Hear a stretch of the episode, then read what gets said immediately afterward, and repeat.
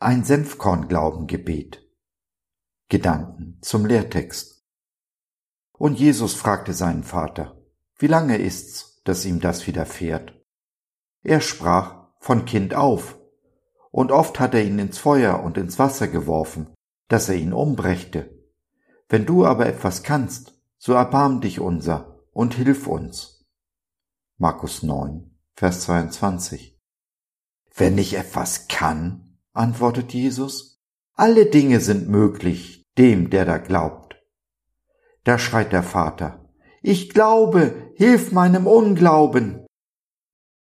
Es ist nicht die Größe unseres Glaubens, die uns rettet, es ist die Größe der Gnade unseres Gottes. Es ist nicht die Senfkorngröße unseres Glaubens, die Wunder verhindert, es ist unser Unglaube. Herr, hilf meinem Unglauben.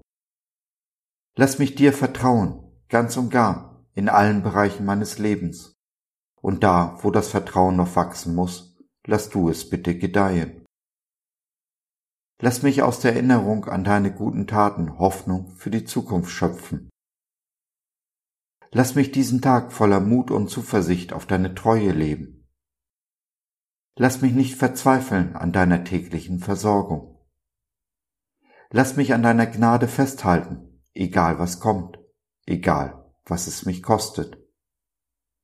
Lass mich meinem Nächsten so begegnen, wie du mir begegnest, voller Liebe. Lass mich dir jeden Tag ähnlicher werden.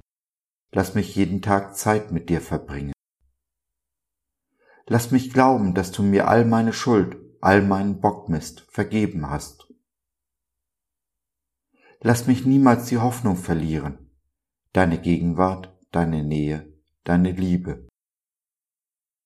So sei es. Amen.